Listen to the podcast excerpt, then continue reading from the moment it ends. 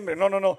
Quiere decir que voy a estar saliendo continuamente, pero yo quiero que ustedes apoyen eh, pues lo que hace su pastor. La verdad, eh, hacemos, hacemos todo lo que hago o, o intento hacer, todo tiene que ver con mi obligación, que no es una obligación, es un honor servir en la iglesia. Entonces, todo lo que yo hago y donde ustedes me vean sirviendo, yo espero que ustedes se encuentren en mí, cuando menos un testimonio fiel a Dios en lo que, en lo que ustedes, donde ustedes me encuentren. Entonces, si me encuentran en Israel, si me encuentran en Jalcomulco, Veracruz, con el campamento que ya se cerró, ya está completo ya, este, que ya es en cuatro semanas, en campamento de verano, si me encuentran en cualquier parte, eh, por ejemplo, voy a estar dentro de 15 días en Mérida, eh, en fin, yo quiero estar sirviendo a Dios porque no necesariamente venimos a servir a Dios aquí. Ni tú ni yo servimos a Dios aquí. Servimos a Dios allá afuera, en todo lo que hacemos, en nuestro trabajo, en nuestra escuela. Entonces, eh, quiero aclararles que sí voy a estar saliendo, pero, pero no los voy a dejar. O sea, ¿cómo crees? No, no, me quiero, no, me, no me quiero dejar de ustedes. No quiero dejarlos. Entonces, quiero nada más aclarar que no es que me vaya a ir. Al contrario, estoy aquí, voy a estar aquí y estaré aquí hasta el último día de mi vida, cuando menos voy a estar sirviendo a Dios. Y donde esté, cuando no esté físicamente aquí, tengan por seguro que de alguna manera eh, van, a, van a ver que pues no boté la chamba y me fui nada más, ¿no? sino que hay todo un proyecto detrás de cada cosa que hacemos. Y además hay un equipo precioso. Son más de 75 personas que están inscritas en el staff de Polanco. Si tú quieres formar parte del staff, también te invito a que formes parte. Y eh, de hecho, eh, todos están discipulando prácticamente de ese staff. Entonces me encanta que son personas comprometidas con la palabra de Dios para seguir creciendo, ¿no? Entonces, em, quisiera yo que este, hiciéramos también la idea de que no es estar solamente en un lugar, sino que tengamos un cargo por ir a decir a la gente de Cristo, ¿no? Entonces, em, realmente nuestra actividad no es aquí, nuestra actividad es afuera, compartiendo de Jesús eh, y, hablándoles de Cristo. Eso, eso se llama en la Biblia misión. Cuando Jesús les dijo, vamos a cambiar el mundo, les dijo, vamos a cambiar el mundo haciendo discípulos y predicando el Evangelio en todas las naciones. Y, y aquí estoy con ustedes todos los días hasta el fin del mundo. O sea, Dios nos encargó ir a ser discípulos, ir a predicar a las naciones, ir y salir a, a, todo a todas las naciones, a toda parte. Así es que estoy en Ciudad de México y vamos a echarle todos los kilos al asador. ¿Está de acuerdo? Vamos a darle todo. Ok, ahora sí. Eh, quiero que vean este video, que es un cachito del video que subí a mis redes. Dura 18 minutos aquel video, este no, este dura un cachito nada más. Por favor, vamos a verlo. Muchos miles de años o millones de años contra pocos años, mucha agua contra poquita agua y se ha ido erosionando con el paso de muchos años. Y bueno, esta, esta pregunta es la que ponemos en la mesa y en la Biblia dice que fue un solo evento, una tierra joven, con pocos años, unos cuantos miles de años, con una gran cantidad de agua que provocó que se rompieran no solamente los cielos, sino que fue una catástrofe grande que también moviera las rocas, los cimientos de la tierra y provocara esa catástrofe que fue el diluvio y que rompió las montañas e hizo estas capas de rocas que se pusieran unas con, con otras encima en muy poco tiempo. Si no fuera así, si hubiera sido a lo largo de muchos años, de millones de años, entre cada etapa, entre cada capa, habría rastros de vida, de vida vegetal, de vida animal, y no se encuentran. No se encuentran esas capas, no se encuentran entre esas capas, no se encuentran tales evidencias. Ok, bueno, pueden continuar viéndolo oscarsotres.com. Está muy bueno ahí. Bueno, la verdad es que estaba muy emocionado. Me falta el gimbal, andaba así con la cámara. Eh, pero miren, vamos a hablar del Gran Cañón y vamos a hablar del Gran Cañón como el monumento al diluvio. La verdad es que es increíble que exista ese lugar es de los pocos lugares eh, donde tú puedes comprobar que la Biblia te dice la verdad. Perdóname. Uno de los muchos lugares donde puedes comprobar que la Biblia te dice la verdad, pero es de los pocos lugares, eh, bueno, creo que se fue la luz otra vez. Creo que se fue. ¿No? Nada más mi... Nada más mi pila. ¿Estoy bien? Bueno, bueno, bueno. ¿Se oye? Ah, ya está. Ok. Y es de los pocos lugares, el Gran Cañón, en donde tenemos la evidencia. Si tú, si tú cavaras de aquí para abajo dos kilómetros y abrieras un cañón que mide a veces hasta dos kilómetros de ancho y dos kilómetros de alto, o sea, de profundidad, las cañadas esas que a veces tienen hasta dos kilómetros de altura, eh, si tú hicieras, si tú hicieras una excavación aquí mismo, encontrarías algo muy parecido. Lo que pasa que vamos a explicar dentro de hoy, es que yo, yo, yo voy, a, voy a usar eh, esta semana y la siguiente, vamos a estudiar esto del diluvio, porque el Gran Cañón comprueba el diluvio. Y vamos a hablar del diluvio, vamos a hablar de Génesis 6, vamos a hablar de toda esta cuestión del arca y vamos a hablar de cómo geológicamente se puede comprobar. Está bien interesante, yo, yo, yo, entendí cosas nuevas que quiero compartir con ustedes. Aparte es como cuando vas a la panadería y el pan está calientito, entonces vamos a sacar el, panecito recién horneado, ¿no? Entonces, estas capas eh, demuestran varias cosas, pero yo no sé si tú te vayas con la, iba a decir con la, con la idea, pues, este, eh, de, que el diluvio fue una historia de niños, ¿no? Eh, mucha gente dice, no, es que el diluvio, el arca de Noé está bonito, el, elefantito que se mete al arca en chiquito cuando era bebé y que la, la jirafa saca la cabeza por la ventanita del arca. No, no, no. El diluvio fue un juicio. Fue algo horrible. Fue algo espectacular, o sea, horrendo. Para los que no se subieron al arca, fue la sepultura. Y Dios prometió en Mateo 24, eh, para que veas de qué estoy hablando, Dios prometió que viene un juicio igual. ¿No es la alarma sísmica? No, ¿verdad? ¿Ya dieron gracias de que no ha temblado? Tienen que dar gracias continuamente de que no ha temblado. Eh, dice Mateo 24, versículo 37 y 38 dice, como en los días de Noé, Noé es un personaje muy importante en la Biblia porque Noé fue el protagonista, es el, es el, es el protagonista de la historia del diluvio. Y dice, será como en los días de Noé, así será la venida del Hijo del Hombre. Dios prometió que, iba, que no iba a haber otro juicio y dejó un arco iris como señal de que no iba a haber otro juicio igual. El juicio que viene ya no va a ser de agua, pero el juicio, el juicio de Noé, en la época de Noé, fue un juicio, un cataclismo, una catástrofe de magnitudes mundiales que fue por agua. Y, nada más piensa lo lógico del agua. Imagínate la, la, fuerza del agua, lo hemos visto en los tsunamis. O sea, tú ves a un tsunami, la forma de arrastrar trailers de toneladas, arrastrar con edificios, destruir todo a su paso, es la fuerza catatónica del agua. Entonces, resulta por, de entrada resulta lógico que un juicio destructor haya usado Dios agua para destruir todo el planeta. La fuerza del agua es incontenible. Y eso lo, demuestra el Gran Cañón. Esto está formado por la fuerza del agua. De hecho, ahí está el agua. ¿No? Y dice, así que será la venida del Hijo del Hombre porque como los días de Noé, en los días de diluvio estaban comiendo, fíjate nada más cómo escribe la sociedad, estaban comiendo, bebiendo, casándose, y dándole anillos a sus hijas para los... Ah, no es cierto. Este, y dando, dándose en casamiento hasta el día que no entró en el arca y no entendieron hasta que vino el diluvio y se los llevó a todos. Dice, así será la venida del Hijo del Hombre. Entonces tú y yo no queremos estar ese día que Dios regrese sin la protección y el cuidado de haber aceptado a Jesús como nuestro Salvador.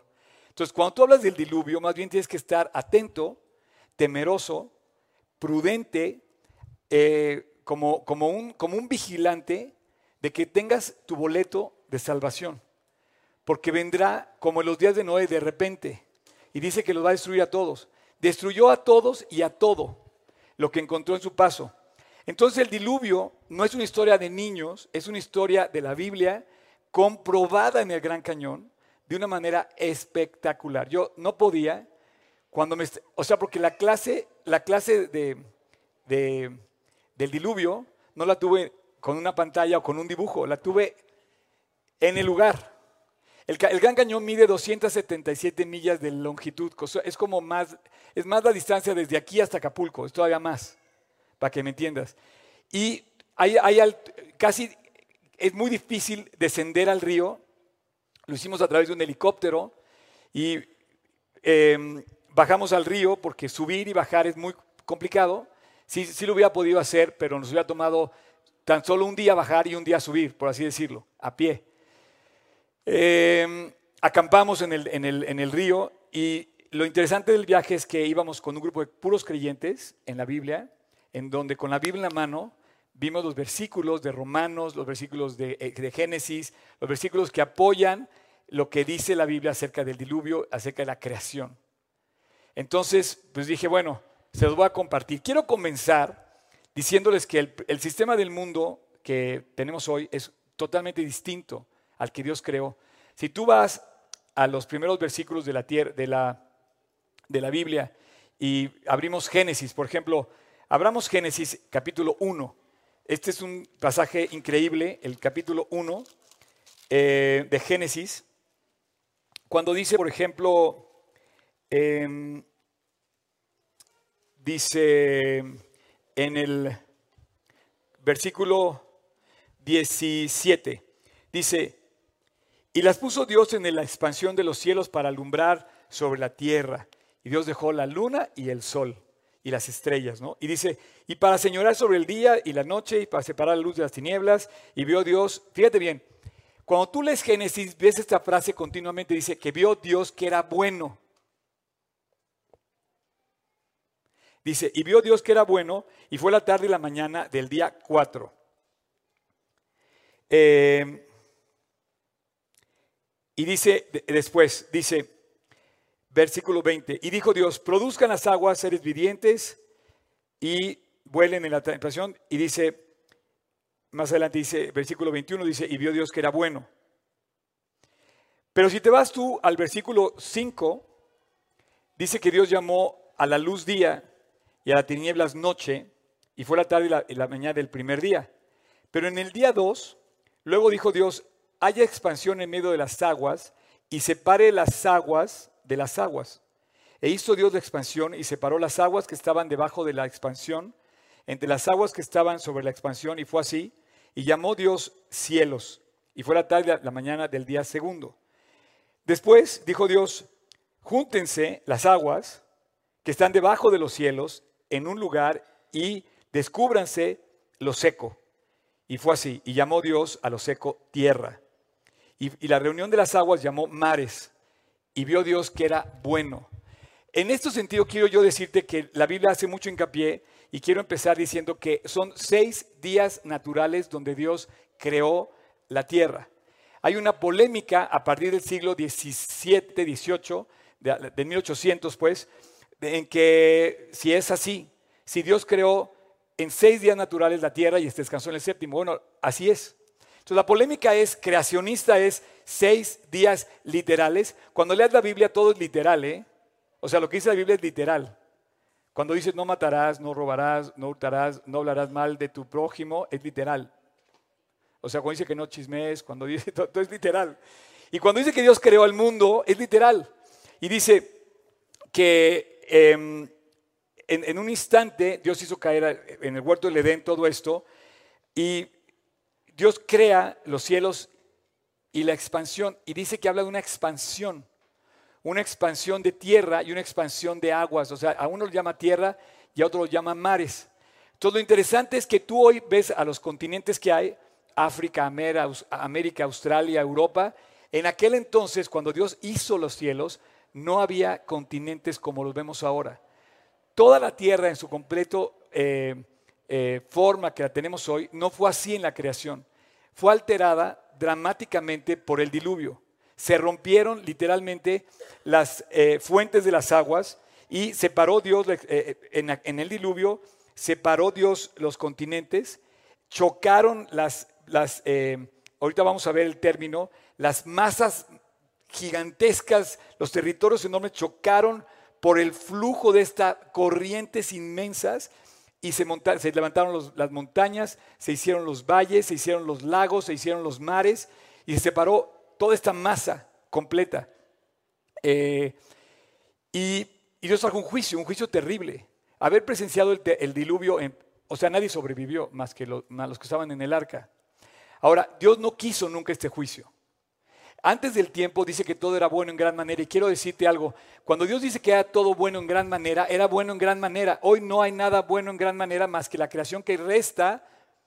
Hoy, hoy vivimos momentos muy tensos, muy difíciles. Por ejemplo, antes del diluvio no había muerte. La gente no moría. Era bueno en gran manera, todo era bueno en gran manera, no había pecado. Hoy hay pecado y por lo mismo hay muerte. Y lloramos en los funerales porque hay muerte. Y la gente parte porque hay muerte y hay pecado.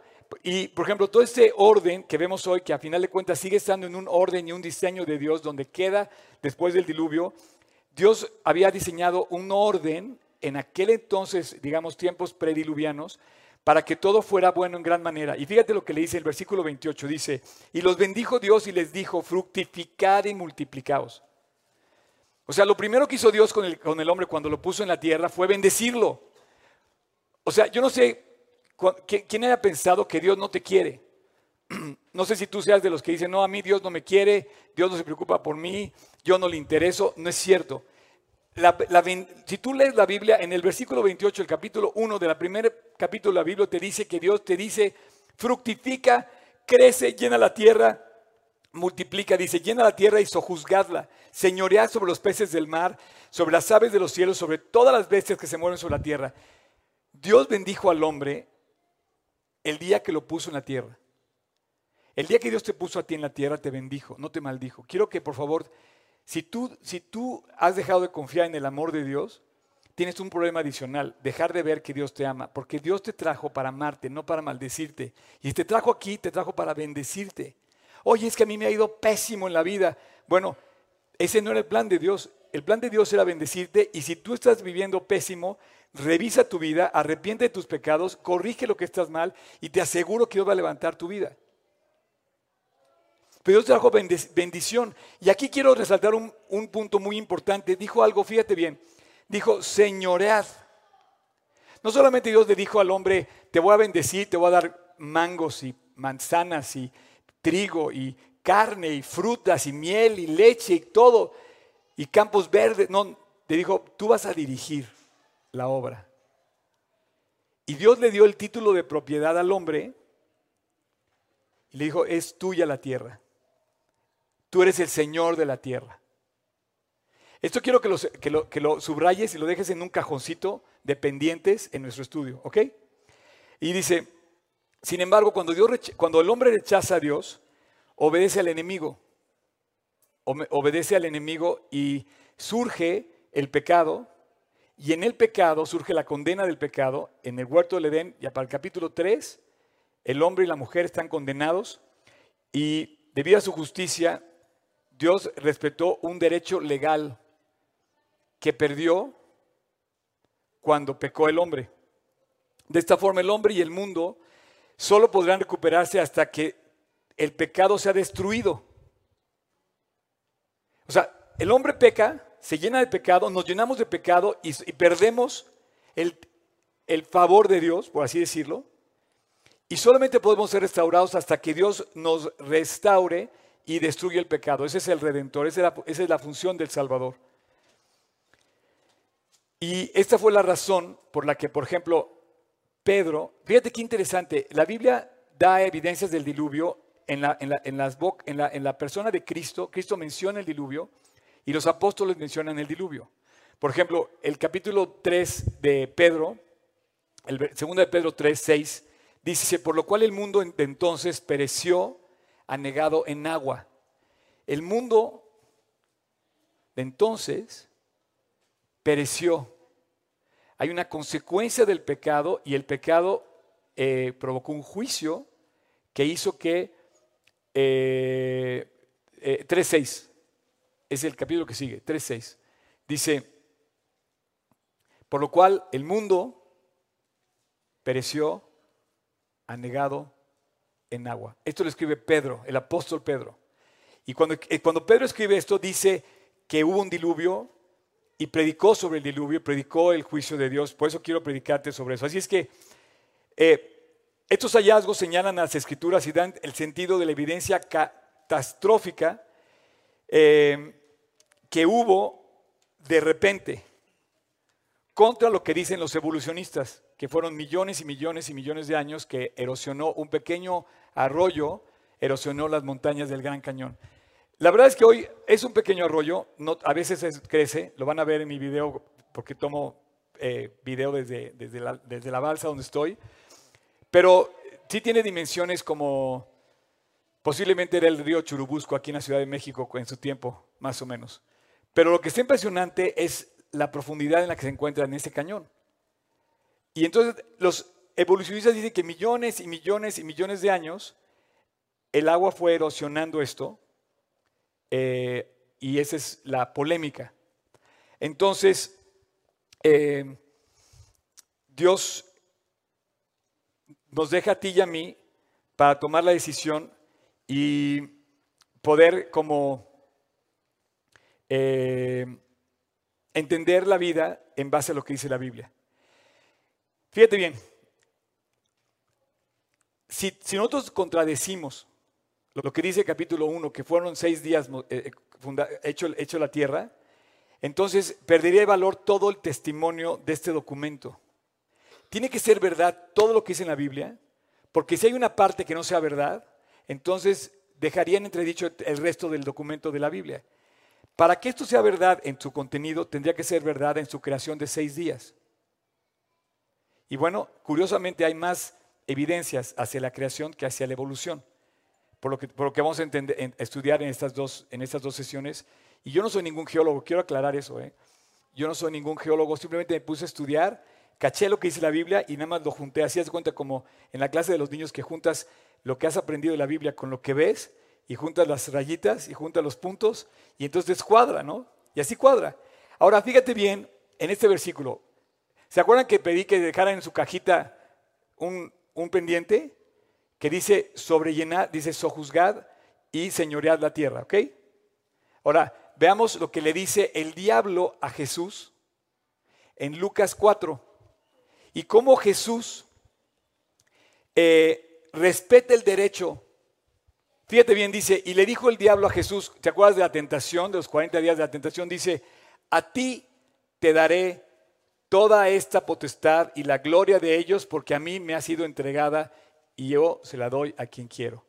Cuando Jesús es tentado en el desierto, le hace tres, tres eh, tentaciones el diablo. Le dice que dice el pan y le dice que se tire y luego le dice, cree en mí y te voy a dar todos los reinos de la tierra. ¿La potestad no era del hombre? ¿Por qué, ¿Por qué la maneja el diablo? Dice, yo soy el dueño ahora, sí. El hombre perdió la potestad, perdimos la potestad de la tierra, de señorear la tierra en el momento que pecamos. Y entonces el enemigo gana esa potestad y ese derecho lo adquiere. Qué increíble, ¿no? Y Jesús lo reconoce. Cuando el diablo le dice esto, sí es cierto, ya no le pertenece al hombre, ahora le pertenece al diablo y él tenía que venir a recuperarla. Jesús vino a recuperar esa potestad para que todo aquel que en él cree no se pierda, mas tenga vida eterna, dice, dice Juan. Entonces, eh, Jesús reconoce que la potestad ya no la tiene el hombre, viene a rescatar al hombre y a, devolverle su posición delante de Dios, porque esa posición la había perdido y el diablo tenía la potestad de los reinos. Y hoy, si tú lees Corintios, si tú lees Efesios, si tú lees el Nuevo Testamento, dice que el príncipe de la potestad del aire es el que domina el mundo. Hoy no es bueno todo en gran manera, hoy es malo. Hay, una, hay, una, hay un ambiente en la cultura, hay un ambiente sembrado que nos lleva en contra de Dios. Si fuera todo en, buen, eh, bueno en gran manera, nos acercaría a Dios. Pero hoy el, orgullo del hombre, los celos, las envidias, todo esto lo está sembrando el enemigo y esa potestad la perdió porque ahora el príncipe de la potestad del aire, el dueño del mundo, es el diablo. Es una persona real. Y esa y entonces, cuando tú vives bajo ese e, esquema, vives obedeciendo al enemigo de Dios. Y te voy a decir cómo, dime por favor, ¿a qué restaurante vas? Y te dice, oye, ¿puedes dar gracias por los alimentos? ¿Qué película ves? Y te dice, oye, acércate a Dios, conviértete, arrepiéntete, tú. ¿Qué, qué, compañero de trabajo, qué empresa te dice? que, es, es muy raro que te encuentres con un mundo que te hable de Dios, porque la potestad del mundo está entregada al enemigo de Dios. ¿Y sabes cómo te das cuenta de eso? Si las cosas te acercan a Dios, son de Dios. Si te alejan de Dios, pues no son de Dios, son del enemigo. Entonces de repente empieza a ver la Biblia muchas como, empieza a ver como coherencia en todo lo que vamos aprendiendo. Y mire, vamos a ver el diluvio, ¿sale? A ver, eh, quiero que participen. Préndanse, el switch de, de, la, de aquí. Primera pregunta, ¿cuántos días duró el diluvio? Bien, bien, bien. 40. ¿Cuántas noches? 40. ¿Cuánto tiempo estuvo eh, Noé en el arca? ¿40? Tin. 180. Tin. ¿Eh? ¿Siete días más? No. Tin. Vamos a leer lo que dice la Biblia. Fíjate, lo que nosotros es que sabemos la historia de los niños, la historia de, los, de, las, de las elefantes que sacan la trompa por el arca. Capítulo 7, Génesis. Cham, no te vayas, se va a poner buenísimo. Ven, ven, ven. Ah, ¿vas a ver a tu mascota? Bueno, ve, Nos dices que está todo bien. Perfecto. Capítulo 7 de Génesis. Dice, versículo 11. Dice, el año 600, es increíble. La Biblia te dice fecha y lugar de todo. Algunas cosas no las revela, no revela cuándo va a ser el juicio que viene después. Pero dice que en el año 600 de la vida de Noé, o sea, Noé, tenía 600 años, ¿ok? Dice, en el mes segundo, te fijas de entrada, ya nada más si alguien vive 600 años, literales, ese cuate no, no vivía como nosotros. O sea, alguien de aquí ha vivido más. O sea, son literales los años. O sea, no leas la Biblia y digas, ay, qué bonito. No, no, no, no. Comencemos. Dice, el año 600, a los 17 días del mes, aquel día fueron rotas todas las fuentes del grande abismo y las cataratas de los cielos fueron abiertas y hubo lluvia sobre la tierra durante 40 días y 40 noches. ¿Ok? 40 días y 40 noches. Empezó el diluvio entonces el día, ¿qué? 27 del mes segundo del año 600 de Noé. Eso. Estás poniendo, estás poniendo atención, Chan. Eh, vamos al capítulo 8, versículo 2, y dice, y se cerraron las fuentes del abismo y las cataratas de los cielos, y la lluvia de los cielos fue detenida. ¿Ok? Se acaban los 40 días.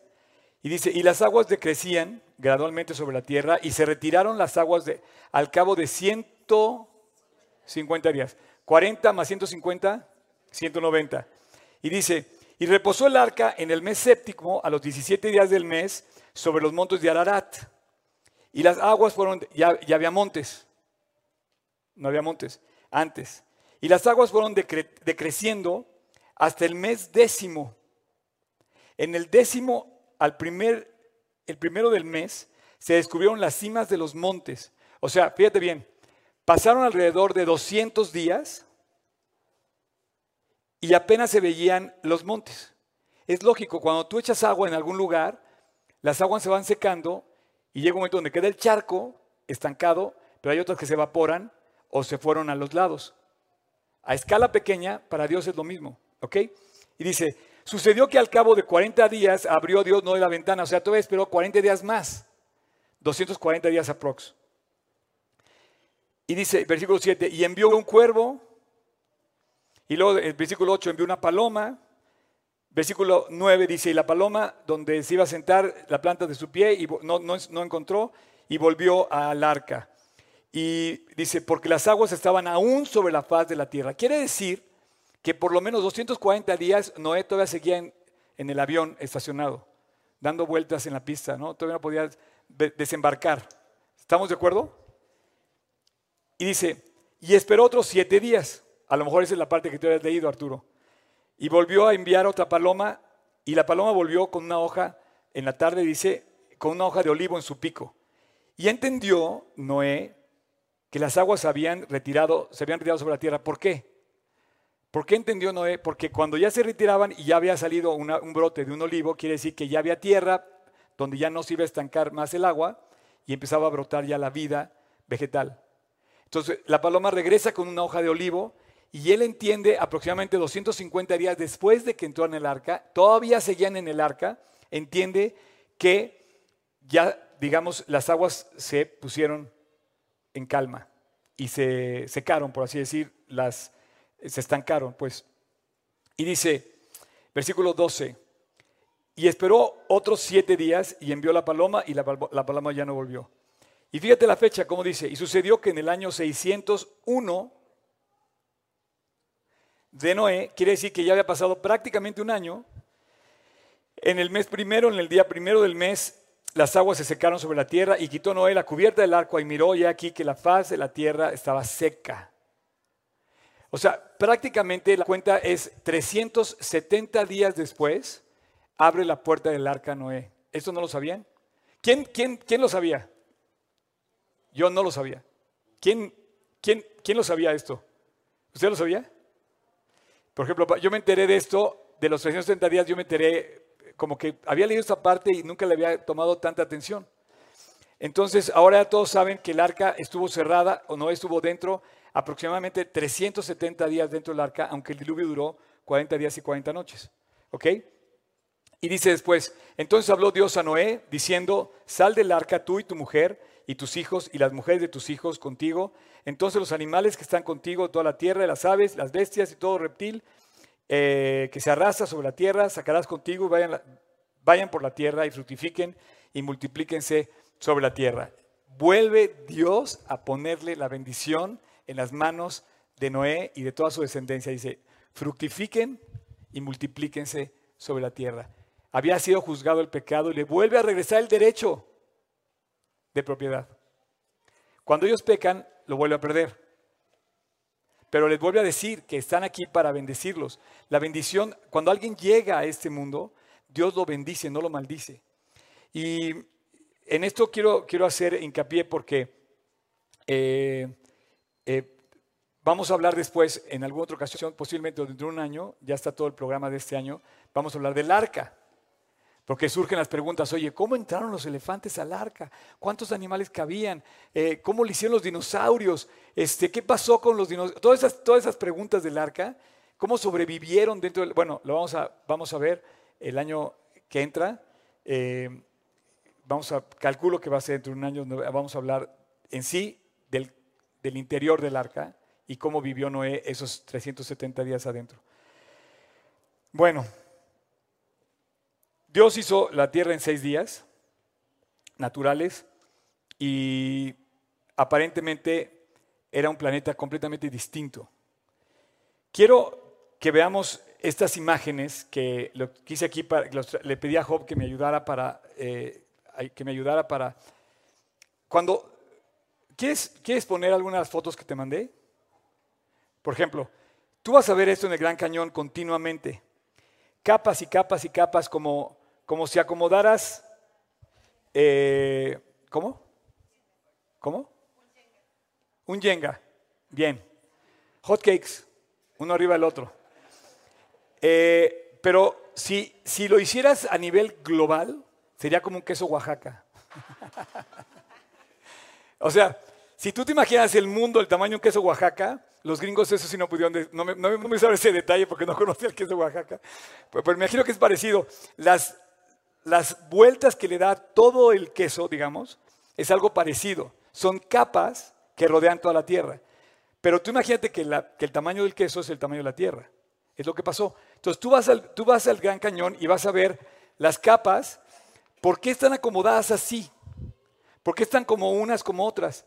Bueno, de eso vamos a hablar y quiero eh, básicamente decirles eh, que de esto se entiende la capa tectónica. ¿Se acuerdan que dicen que tiembla en México porque estamos sobre una superficie donde hay una capa que se mueve? Y hay una falla en, este, en San Andrés y somos un territorio. Bueno, entiendo que hay una parte de, de, las piedras que hay en el cimiento de nuestra, de nuestra nación que no han terminado de acomodarse porque se rompieron en el diluvio. Y así están en todas partes del mundo. Están rotas. Ahorita lo vamos a ver. ¿Quieres poner la imagen de, las, de los tres mundos? No sé cómo la acomodaste. Miren, supuestamente se dice esta, esta palabra, rodinia, viene del ruso, que quiere decir el, eh, mundo, quiere decir, eh, quiere decir exactamente, te voy a decir qué quiere decir. Eh, madre tierra. Hay evidencia geológica del primer supercontinente que se quebró. Digamos que posiblemente eso era, posiblemente eso era la tierra cuando Dios la creó eh, en su origen. No había continentes, los continentes son aquellos. Y hablan de la Pangea, pero la Pangea queda sumergida en el agua, pero sí se juntaron. Entonces los geólogos, tanto cristianos como evolucionistas, coinciden más o menos en este movimiento, pero resulta muy interesante porque dice que es un cratón, y bueno, que básicamente estas, estos cratones, estas placas tectónicas, no cómo, disculpen, no tengo el término correcto, estaban juntas en esa forma. Cuando se rompen por el diluvio quedan juntas, perdón, se, separan, pero quedan sumergidas en el agua. Y si tú, y si tú mojas, eh, obviamente esto fue como un, como, como un lodo que se hizo de dimensiones mundiales. Si tú mojas el lodo, pues no está seco el agua, pero hay tierra mojada. Entonces, esto fue lo que pasó, digamos, en la Pangea, pero las, digamos, los, continentes estaban rotos, sumergidos. Y coincide todo esto con el rato bíblico que acabamos de leer. Y bueno, hoy en día, esos mismos colores que tú ves están distribuidos en nuestros continentes y quedaron de esta forma. De hecho, aquí está la falla de San Andrés, la, la placa tectónica, y evidentemente se mueven esas placas. Las rocas hablan y las rocas se mueven. Lo único seguro que tenemos acerca del mundo prediluviano es el breve reporte ocular del Creador dado en su palabra. Perdimos para siempre el mundo que vivió Noé. Fue desgarrado y aniquilado por el cataclismo global diluviano. Las pistas que han quedado nos recuerdan del serio aviso hecho por Jesucristo, del Creador mismo, cuando Él venga. Cuando Él venga de nuevo, para juzgar a los humanos, para la dice, eh, para juzgar a los humanos, las circunstancias serán parecidas a las que vivió Noé, y dice, más será como los días de Noé, así será la venida del, Hijo del Hombre. Porque como en los días de Noé, antes del diluvio estaban comiendo, bebiendo, casándose, dándose en casamiento, hasta el día en que Noé entró en el arca y no entendieron hasta que vino el diluvio y se los llevó a todos. Hoy parece que vivimos exactamente iguales. Hoy parece que no entendemos. ¿Puedes subir, por favor, este Adán? Hoy parece que no entendemos qué va a pasar, pero viene un juicio. Eh, ¿Puedes volver a poner eh, la foto del, del, del Gran Cañón? Si quieres, quiero decirte, mira, si tú ves acá, se ven las capas también. Entonces, esto lo ves continuamente. Y lo impresionante que es, por eso le puse el monumento al diluvio, es que a lo largo de todo el Gran Cañón ves los diferentes terrenos, los diferentes territorios, perdón, piedras, en los materiales, que de repente ves un material encima de otro.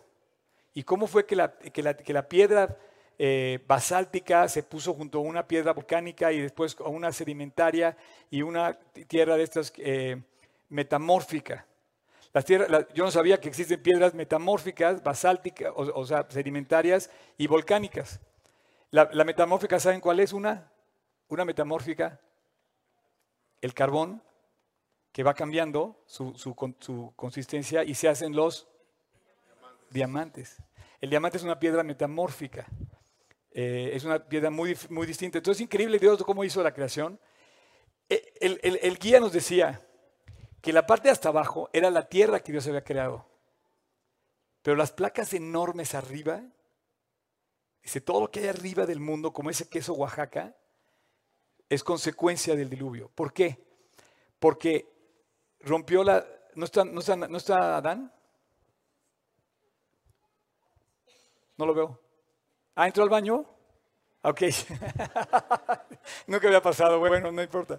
Este, eh, nos decía que era una evidencia, y es lo que quiero, eh, voy, a, voy, a, cerrar aquí en la plática de hoy, eh, y va a continuar la semana que entra, pero es una evidencia del juicio. Y yo fui muy tocado por mis compañeros de viaje, que eran, era, casi todos eran gringos y había unos canadienses, y había mi compañero Oscar Pinzón, con el que hacemos campamento, eh, en donde pudimos compartir de Jesucristo. Todos hemos estudiado la Biblia, todos sabíamos la Biblia, todos teníamos ese en común. El guía era, era un pastor, eh, geólogo, que se dedicaba... Ah, ese fue la mañana cuando amanecimos en nuestra tienda de campaña, este, leímos la Biblia juntos y era increíble ver, los cielos cuentan la gloria de Dios y el firmamento expone la obra de sus manos. O sea, fue muy bonito, la verdad, pasamos un tiempo espectacular. Por cierto, el baño, ¿saben cuál era el baño? Una piedrita, no. Pipí era en el río. Ahora sí que en la alberca te puedes...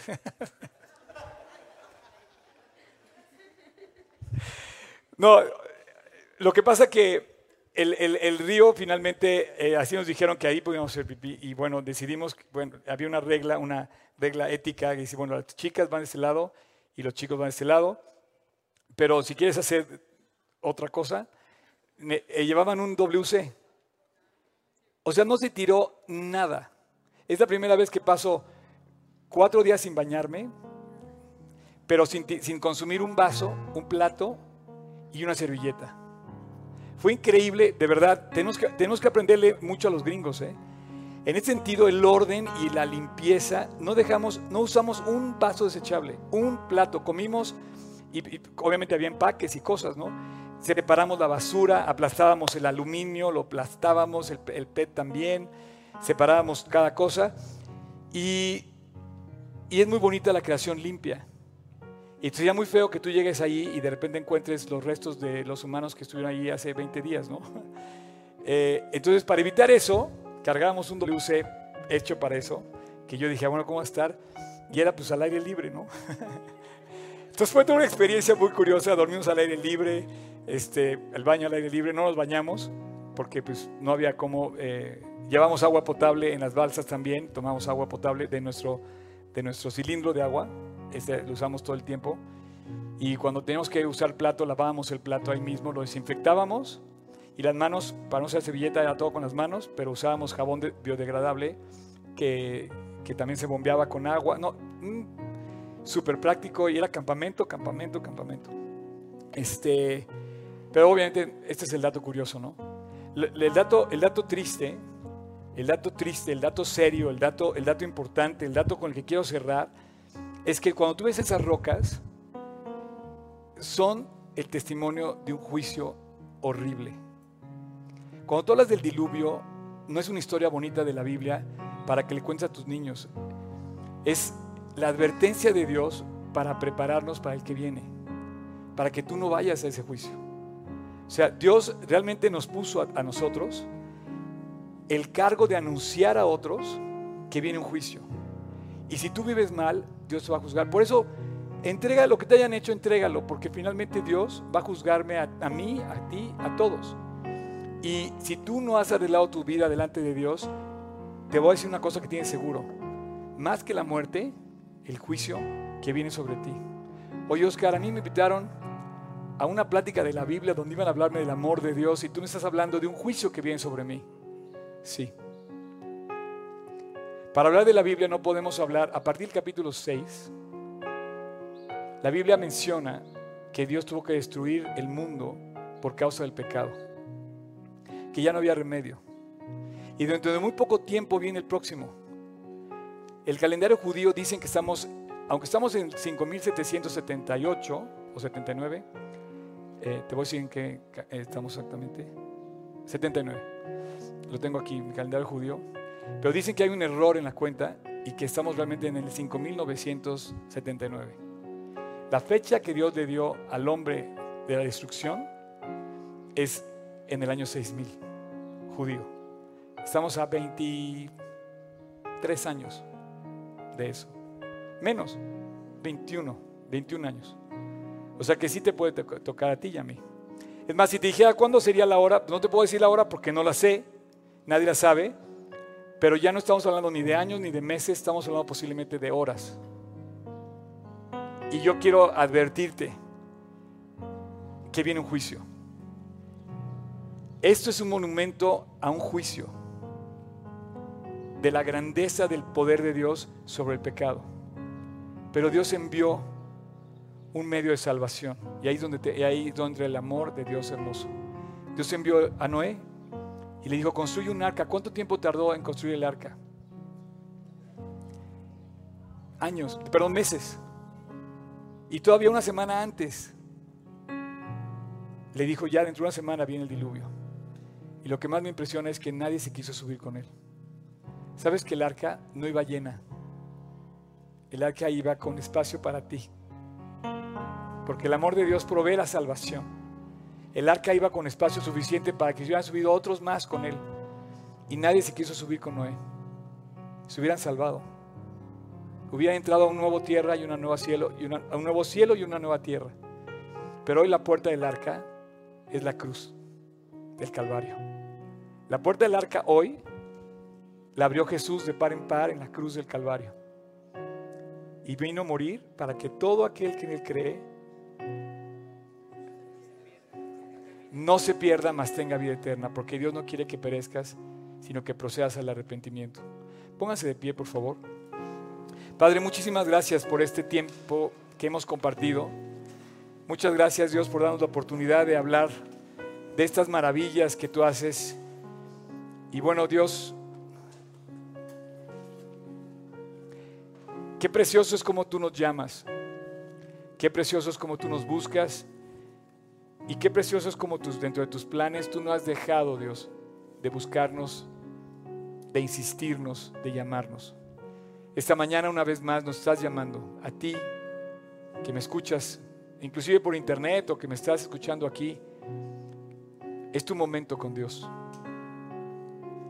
Si tú quieres reconciliarte con Dios, la puerta está abierta.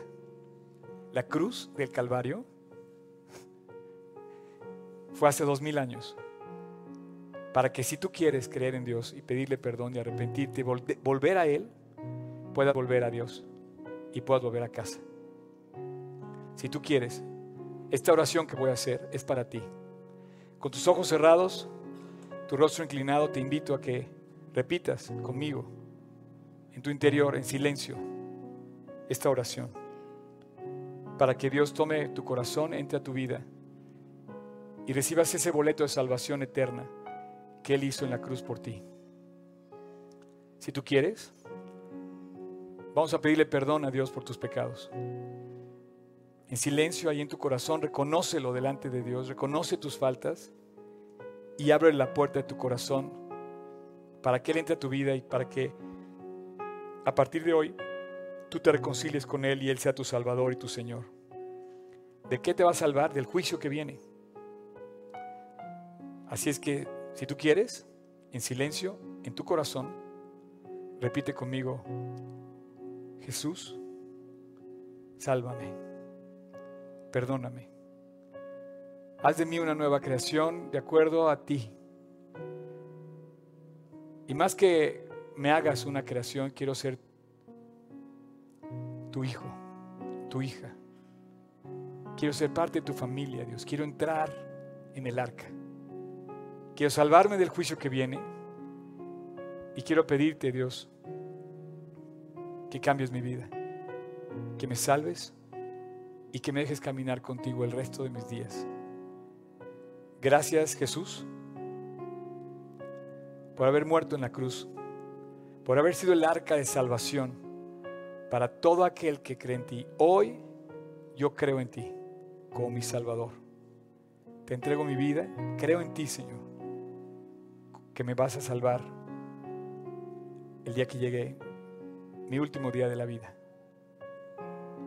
Y también te invito a mi corazón como mi Señor, para que tú me lleves de la mano todos y cada, cada uno de los días que me restan por vivir.